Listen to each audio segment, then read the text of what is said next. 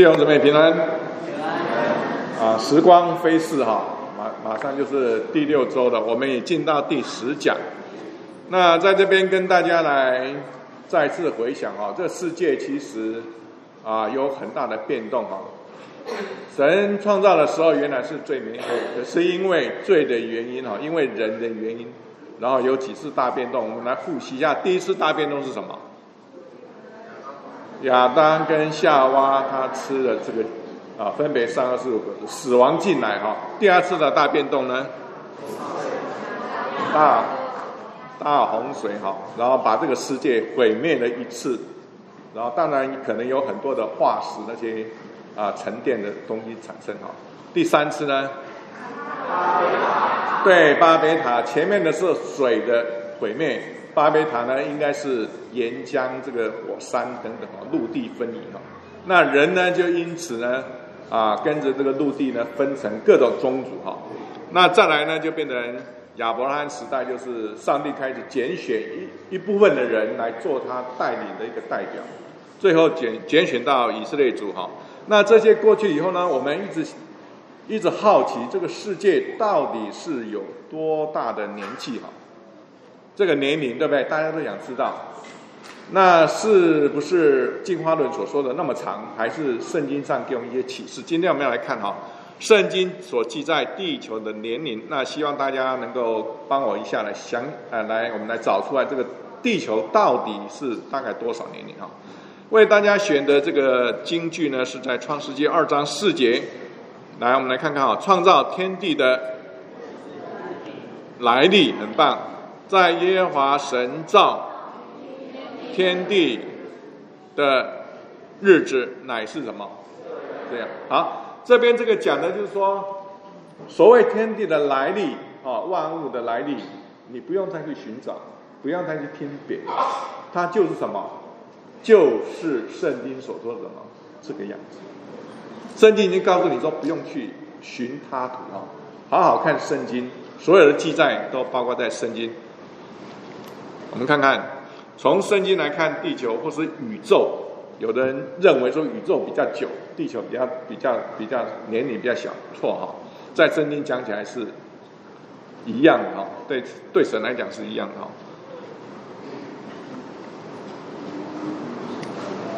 啊，这就是宇宙，对不对？大家已经知道啊，上过我们的基督教验证论，这个不是真的，假的。这个是不是宇宙？银河？也是假的，这个呢，星系全部都是假的哈，因为人没有办法用科技去找造出一张真的照片是这个样子。我们上次已经讲过了哈，所以我们接收到很多的知识，其实很多都是假的，都是一种假设。啊，我们不要只有什么圣经告诉我们是真的事情哈。我们呢试着算这个。地球的年龄，从神创造天地到亚当，一共几天？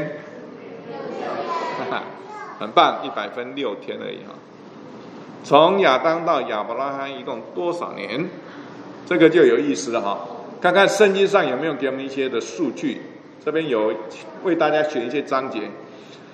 啊，创世纪第五章里面讲啊，第一个亚当活到一百三十岁就生了一个儿子，形象和样式跟他。相似哈，就给他起名叫赛特。你看亚当到一百三十岁都生生了下一代哈，然后亚当一共活了九百三十岁，非常啊非常这个年龄非常的长久哈。那赛特活到一百零五岁的时候生了以诺士，然后以诺士活到九十岁生了该男，该男活到七十岁生了马勒内。由这个记载就知道那时候的人很长命，而且生小孩子都一百多岁才开始生哦。我们现在大概生小孩子十几、十八岁大概就可以了哈，十六岁有的更快。那你要知道说为什么那么快？因为寿命变了嘛，变短。他们是一百多岁才生哦。由这个你去统计一下，一代一代去加起来，大概会多少年哈？我们看这个一百三十岁生的亚当生的下一代，他就一百零五岁生的另外一个下啊，那个他的儿子生的孙子，然后一直加，一直加，一直加，一直加，加到亚伯拉罕啊，这样加起来是多少呢？不太容易加，对不对？我们把它看一个图表。好，这就是亚伯拉罕活九百多岁，这是一个坐标纸哈，坐标纸就是我们工程工程用的哈，画的很准的哈。所以亚当亚当他的年纪呢这么长，九百多岁，赛特这么多，九百一十二岁，下一个呢，比诺士呢九百零五岁。你看他这个时候生一代，生一代，生一代，我们把它连续的加哈，一加他什么岁几岁？六十五岁，一百多岁啊。生的下一个，上一个，加加加，加到亚伯拉罕就亚伯兰哈，生到这个时候，你这样加起来，这个地这一块哈，是多少岁呢？就是我们这边加起来哈。然后另外一个呢，就是啊，我我原先是用手画的，后来有电脑用电脑算嘛，所以这边看看得更清楚啊，这边一直算算算算到亚伯兰哈。这一点跟这一点，哦，因为大家算出来一千八百四十六，因为它很简单，它就是照着圣经给我们的启示一一代一代加起来哈，所以一共是亚当到亚伯拉一千八百四十六年，从创世纪第一章到第十一章，你有兴趣的话可以自己再算一次哈，然后。从亚伯拉到耶稣一共多少年？这个就是你要花一点啊，这个这个啊方式去寻找他的他的啊根由哈。因为圣经上说什么呢？我们看看马太福音一章十七节说，从亚伯拉罕到大卫有几代？十四代。从大卫到巴比伦也有十四代。从迁至巴比伦到基督又有十四代，对不对？圣经有没有告诉我们怎么算？因为从亚伯拉罕一直到耶稣，一共有三个十四代，就知道几代？是十二代。我们先看第一个十四代哈，亚伯拉罕到一啊到这个大卫哈，亚伯拉罕一百岁的时候呢，生了以撒，对不对？然后这边你看一二三四五六七八九十十一十二十三十四，正正是十四代哈。这十十四代，我们怎么样去推测他年纪？哈，好，下一个，以撒六十岁的时候生了雅各，雅各一百三十岁之后发生什么事情？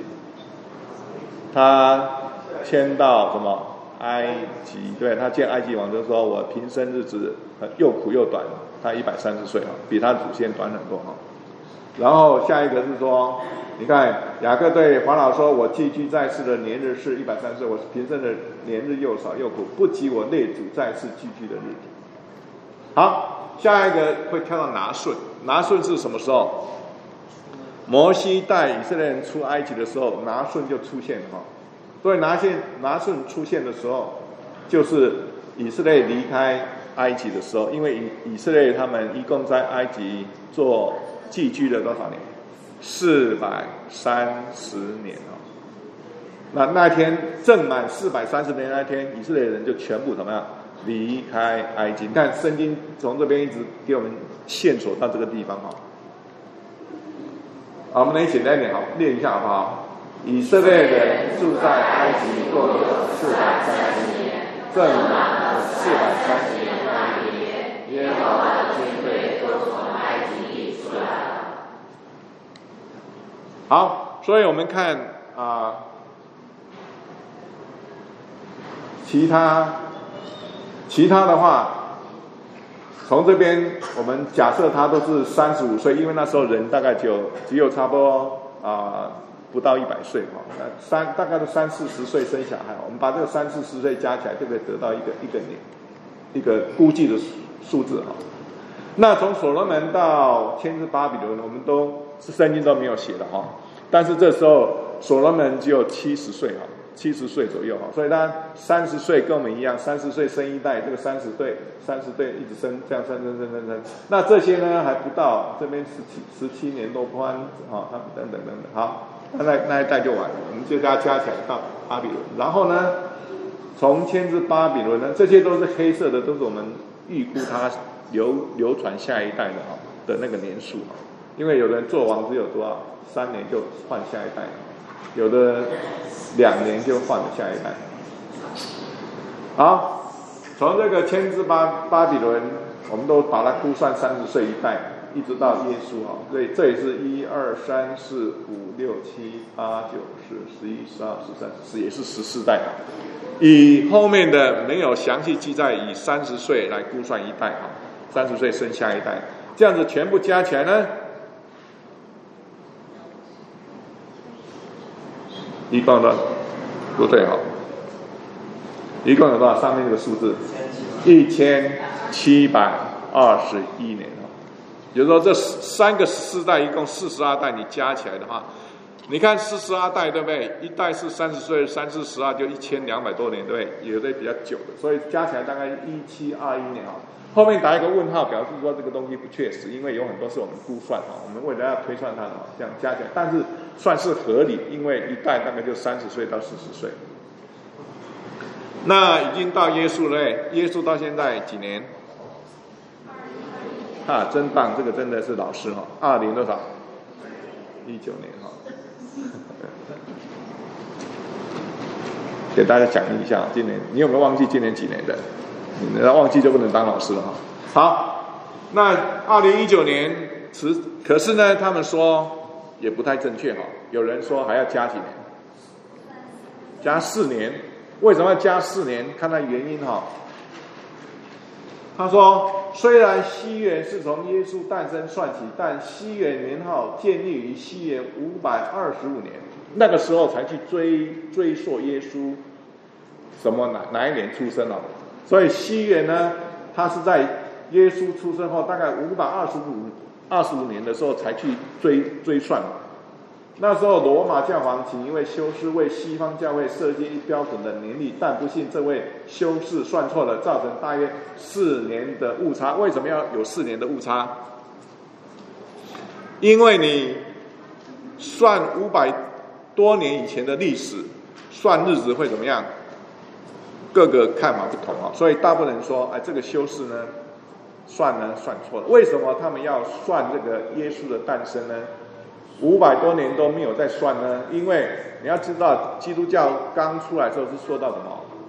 逼迫的宗教，它不是一个主流宗教，没有人看好它，没有人注意它，只是门徒一直传传传，传到最后，罗马的皇帝信了以后，有教皇产生以后，这个变成一个重要的宗教，他们再回头去追溯耶稣是哪一年出生，所以这个已经差了多少？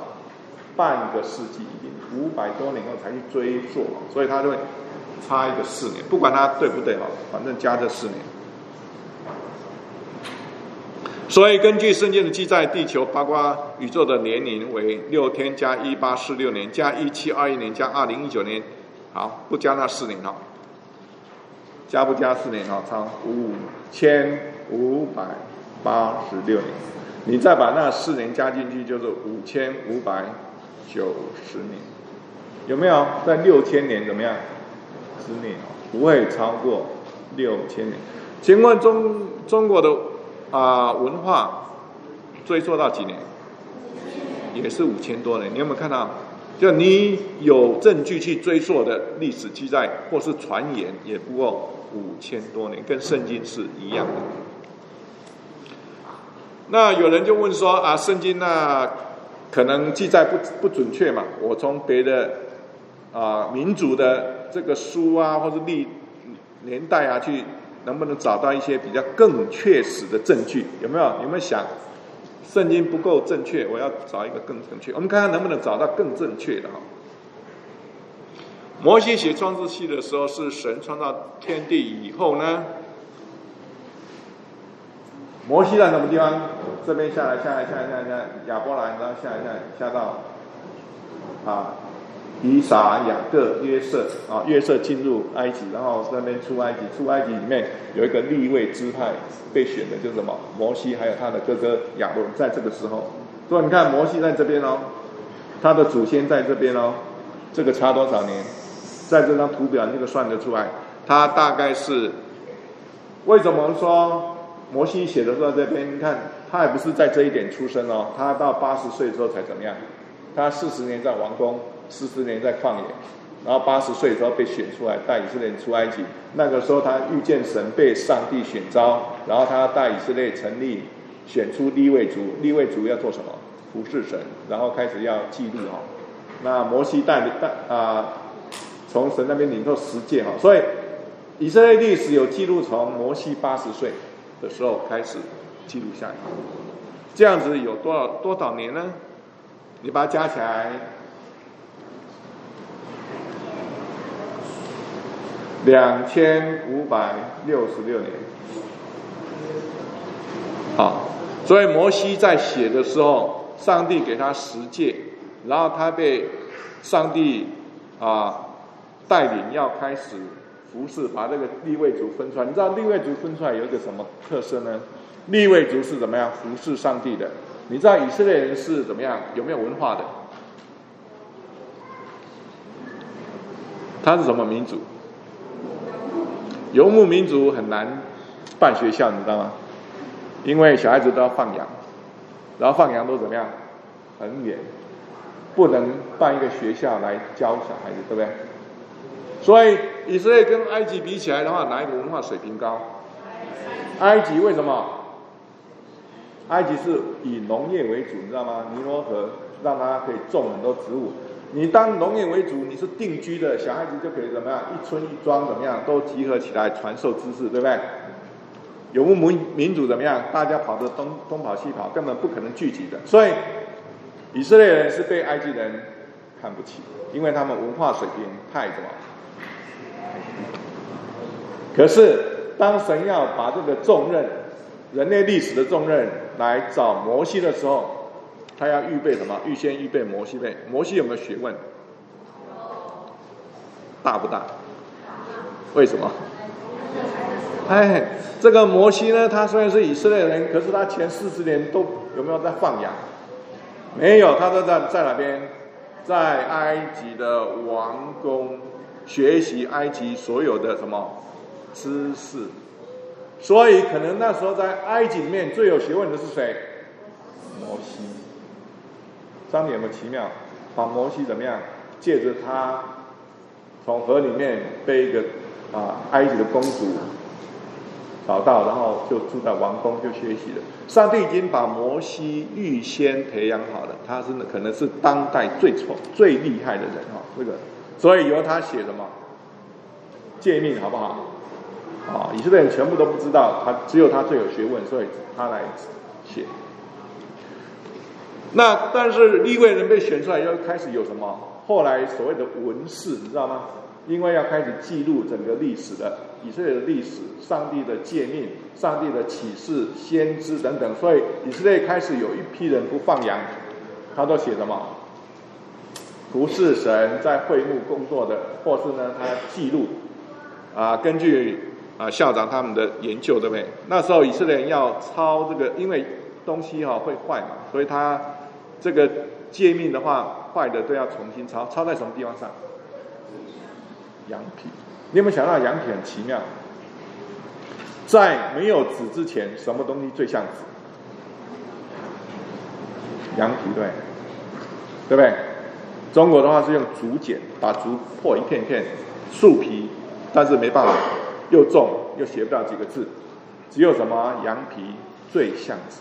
请问那个时候哪一个民族羊皮最多？哪一个民族羊皮最多？当然是以色列人啊！以色列人是什么民族？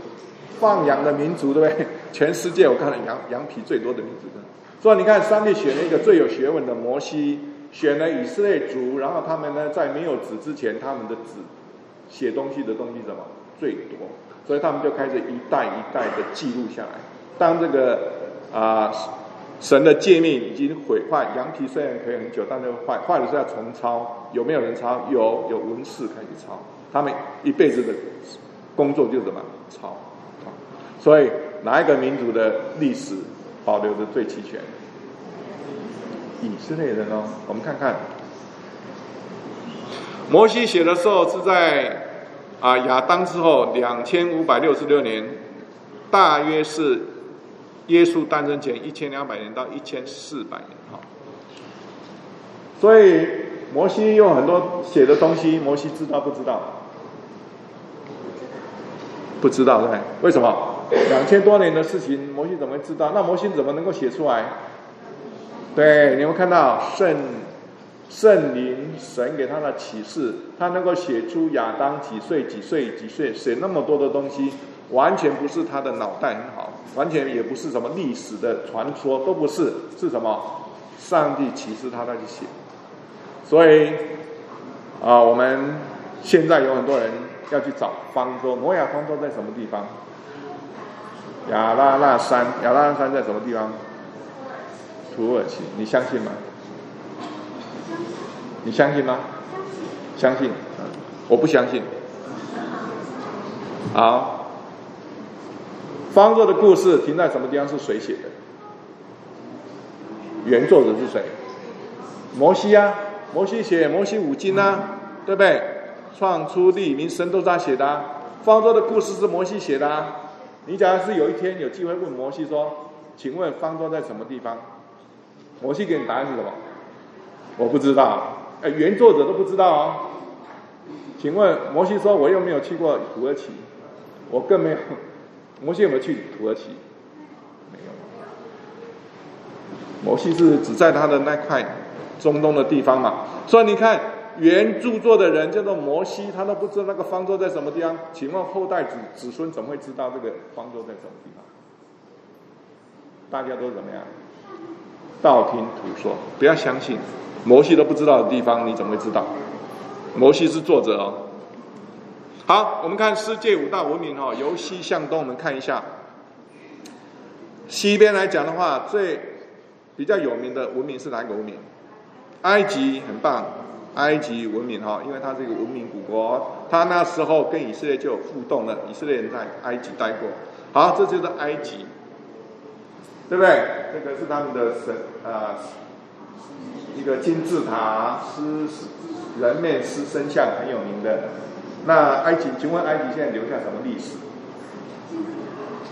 哦，你在金字塔里面发现到一些他们的图案、神像，还有那一些什么象形文字？请问这些象形文字讲些什么东西？不知道。考古学家也不知道，所以你就发现到埃及发现一个金字塔以后，大家都猜想这到底是哪一个法老王？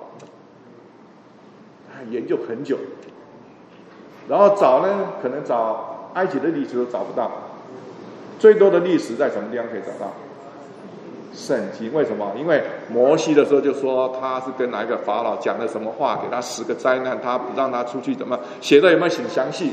非常非常的详细，那根本不是埃及人能够知道的。所以你看，连埃及他们的文明都要追溯到什么？从圣经里面找找资料。好，埃及是它的只有留下金字塔哦，跟它的石像，还有雕刻石像，还有呢。它一些象形文字哦，它的记载呢不清楚哦，你根本从金字塔里面找不到埃及的详细的历史。好，第二个是什么？巴比伦，巴比伦有没有没有很强盛？巴比伦是很重要，巴比伦大国哈，在啊尼布甲尼撒王的时候，它是全世界政治、经济、科学、文化的中心。因为巴比伦王很厉害，他把各国有名的年轻人、聪明的年轻人怎么样？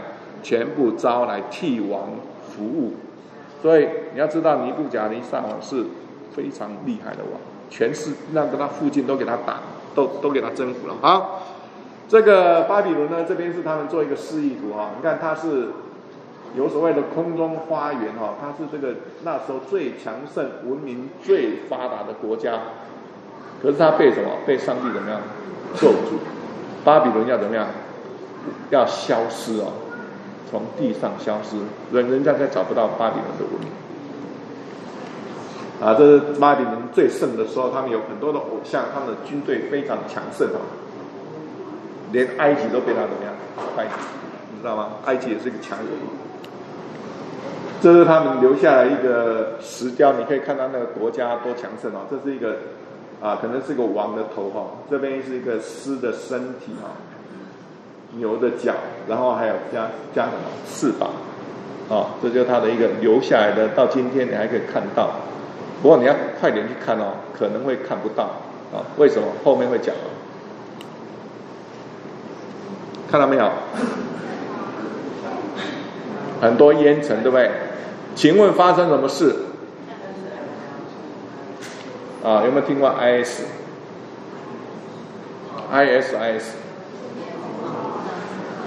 他们在干什么？他们把那个古迹怎么样？炸掉，懂吗？所以我就说，你为什么要早点去看？要不然看不到了。这个照片是很有名的一个古迹，你看有这个台啊牌楼，有这个圣殿的很大部分，这边有小部分，这边还有个小部分。现在这个小部分就在这边，这个呢在这边，对不对？你看那样子，对不对？啊，后面这一大块到哪边去了？已经被炸成了什么平地？对 ISI。ISIS 呢？现在只剩下前面这个呢，还剩下一块啊，其他都会炸成平地。所以巴比伦的文明到目前还是被什么？被咒诅，还是被什么？留下不多的神殿、宫殿，还要被什么？被 IS 怎么样？杀掉。有机会赶快去看啊，要不然看不到。好，再讲古文明，再过来是谁？印度，印度也是一个古古文明国家哈。那印度留下来东西多不多？这叫吴哥窟哈。你现在去找的话，大概就是印度半岛里面。因为这个在丛林里面被西方的探险家发掘哈，发掘很多建筑，一直挖挖挖挖，到最后发现是一个很大很大那个王宫型的一个一个一个社区哈，很多建筑物，然后上面很多的佛像啊，前面有很大的水池啊。那这个的话是变成一个。古文明的一个很很重要的一个遗迹哈，因为以前的人是怎么生活的，他们都不知道。在印度半岛怎么会有一个民族啊，能够建立那么大的一个社区，然后有那么大的水啊，先进的水利设施等等，养活那么多的人，不知道。这批人怎么消失的，也不知道。所以你从印度的国民也找不到什么蛛丝马迹，剩下一个是谁？中国，一直算在，东方大国的中国，而中国算是文明古国里面运气最好的。为什么？中国保存的历史比较怎么样？比较完整。为什么？因为中国虽然在征战来征战去，基本上进来的民族都会尊重留下来的那个文化，所以外族打进来以后。他还是遵遵照遵从什么中国的汉族文化，所以这个文化就没有被摧残，它是存在的。啊，这是夏商周啊，周朝以后就分两个地方哈，就是战春秋，春秋完就开始打仗，打的一塌糊涂，叫战国哈。战国完就什么西汉，西汉啊，应该是秦哈，秦被秦统一了，秦朝统一了这个战国时代哈。这中国来讲的话，在秦朝全部统一了，连这个什么文字也统一了，度量衡什么全部都统一了哈。我觉得很短哦，然后就被什么汉高祖哈夺下来哈，这个以后变成西汉、西汉、东汉，然后就下来、下来、下来、下来。好，摩西时代大概是西元前一千两百到一千四百年，刚好是中国的商朝。中国商朝那时候是。有什么东西留下来？甲骨文对不对？还有什么钟鼎文知道吗？在它的鼎里面刻了很多文字，那个文字到现在变成宝贝了。那时候的人，可是这个文字好不好？好不好看得懂？不太看得懂啊！它也不是篆书，也不是隶隶书啊，它是一种古代的文字啊。但是它被保存下来，因为有一个青铜的那个钟或者鼎啊，所以。那个时候呢，甲骨文里面呢，你可以可以找到一些字，哦，大概是象形文字，跟埃及是差不多，表示非常非常古老那时候的。但这个多不多？资料多不多？不多。我在我国商朝时，人们把文字一笔一笔刻在龟甲，啊，还有呢牛羊猪的肩胛骨后面这个但是实在是很难刻，对不对？记录的东西不多，所以人们就用什么木片叫做简啊？你在看什么？中国用什么书简？书简简的木片，就用竹片叫做什么读啊？来写文章，以后还以丝织品啊，还有帛，还有后面用纸哦。你看，中国是特殊的国家，因为它可能太太远了啊，距离这个中东太远啊，它比较安平安的日子比比较比较多，所以它文明呢一直流传下来。那要记录文明，在中国的这个到最后用什么竹片来记录是最多。你知道中国一个叫《史记》吗？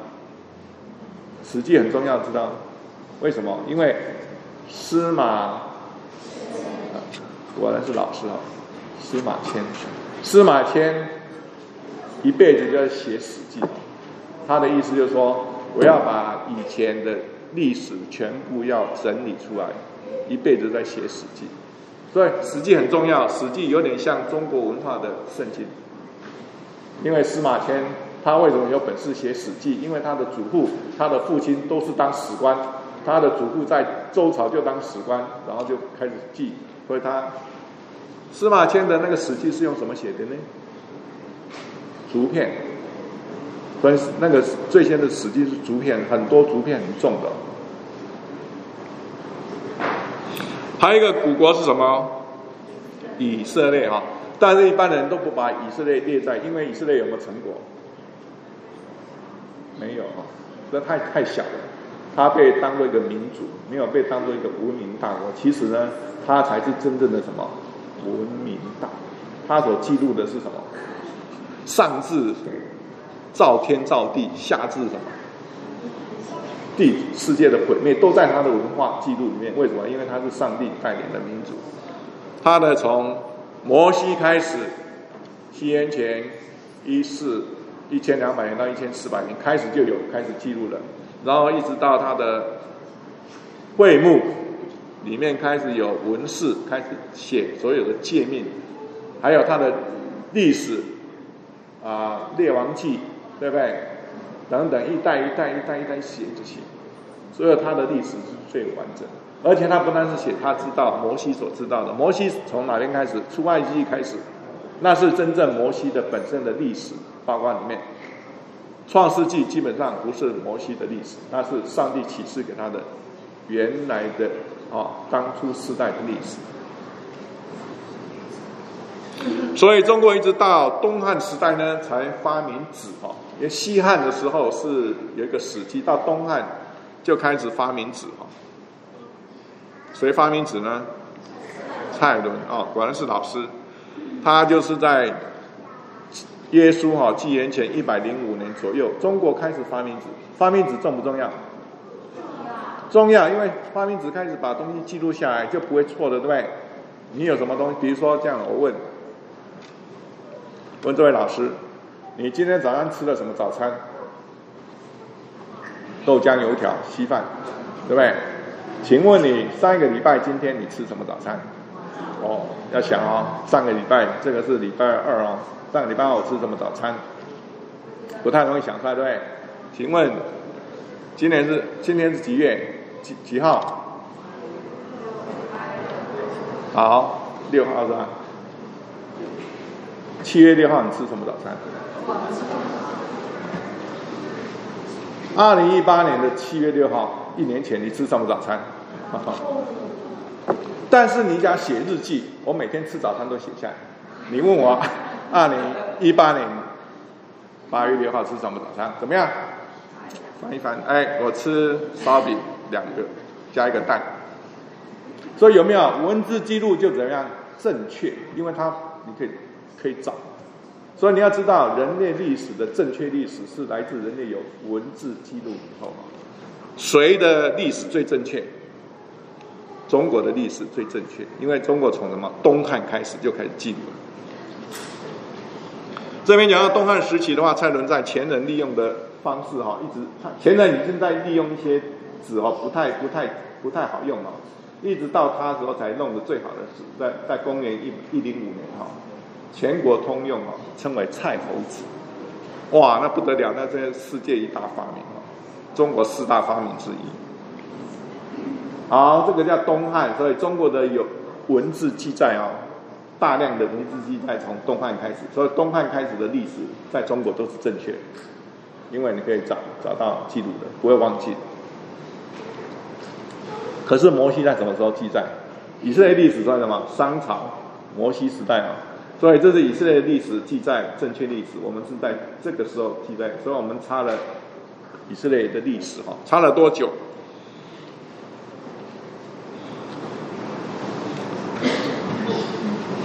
西方的历史更不要去相信它哦。西方是在什么？谁传过去的？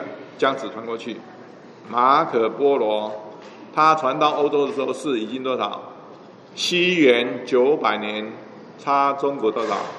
快八百年。你知道西方历史的正确性比中国差了八百年。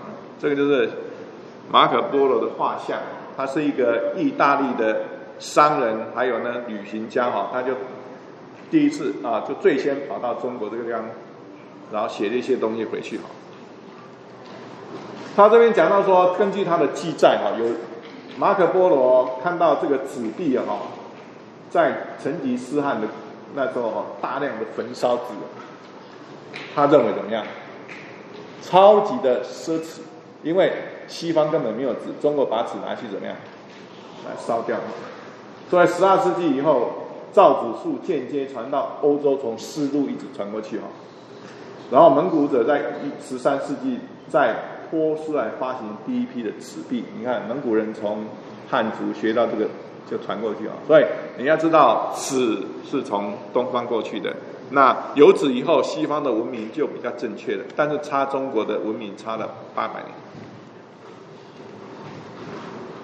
人类有系统的记载文明，除了以色列族以外是中国，在一一零五年哈，比摩西写创世纪创世纪至少晚了多少？一千三百年。所以你看，世界上有没有一个历史能够补充圣经的历史？没有，因为圣经比最最完整的其他文明的历史都要早一千三百年，因为它开始在羊皮上面写历史，做文字记载，所以。你在看任何参考书说，啊，圣经哪边错的啊？哪个历史对？千万不要相信哦。这边已经告诉我们说，这个有文字的记载是在啊，摩西时代是最早的。好，新约的保罗书信，有人会问说，那新约是写什么？是写在什么纸上面吗？新约，保罗书信写在纸上面吗？不是，写在什么地方？羊皮卷哦，我们看看，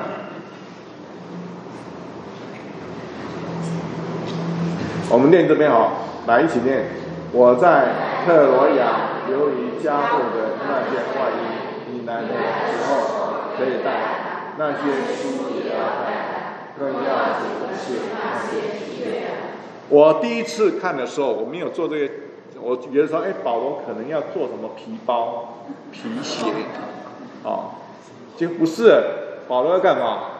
写信，那些书也是什么？也是皮，然后他还要一些空白的皮，要写信给各个教会。所以他说怎么样？希望你来的时候把那个皮卷带过来。所以那时候已经证明那时候是什么？以色列人还是用皮卷，因为纸还没有传过去。好，这是我们学校的羊皮卷。啊，你要到我们的图书馆去哈，可以看到这么大，这个还不算大啊。听听那个校长说，这是一批羊了，这么大的皮啊！你看弄得非常非常薄，可以写什么很多很多的记录，还有送给什么塞班的总督啊。那时候校长多年轻。好，结论：圣经是人类古文明记载的什么？两个字。你选哪一个字？两个字。权威，它就是权威，不要去找别的，因为含有神的什么？哦，他的话，还有呢，神的末世哦。你看，为什么这个圣经非常重要？你看，一个一个朝代在中国来讲，很多历史消失哦，因为这个王打胜仗要要把前一个王的历史怎么样烧掉，你知道吗？那很容易记载，很不容易记载的历史就被后面一个王给它烧掉。但是圣经敢不敢烧？不是，圣经的流传是神的命令，还有神的启示，所以它最完成、最完整，而且呢，它会持续啊。根据圣经记载，地球年龄为五千。五百八十六年，实际上的年龄是个什么？聪明，你我们不要不要以为自己很聪明哦，真正多少年是个谜，没有人能够知道。摩西，因为圣经没有怎么样记载。有人或者有教科书说，历史世界历史超过六千年都是人的什么？一次。纯属，不要再相信了，虚构的不要相信。好，下一次讲的话就十一讲哈，旧约圣经到底是什么？啊，大家有有问题的话，啊，有没有问题呢？啊？前面那一张，两位照相，啊。校长有说哈，你们各位老师需要参考的话，我们会给你所有的 PPT。很难得啊，你们第一批得到 PPT 的。好，我们低头做个祷告哈，有问题我们再讨论。天我们再次感谢你的恩典，因为你是在恩待我们，让我们基督徒的老师在塞班受的短短训练当中，我们就可以彼此来啊分享神给我们的启示。我们看到。圣经的权威性，圣经给我们的启示大过于世上所有知识的总和。我们为这段分享的时间来献上感谢，知道神让我们有这样的机会是何等的好，啊，恩典是何等的浩大。我们为所分享、所领受的一切再次献上感谢，祷告奉耶稣基督的圣名。好，各各位弟兄姊妹，我们会把这些啊，这个安排在呃 USB 里面。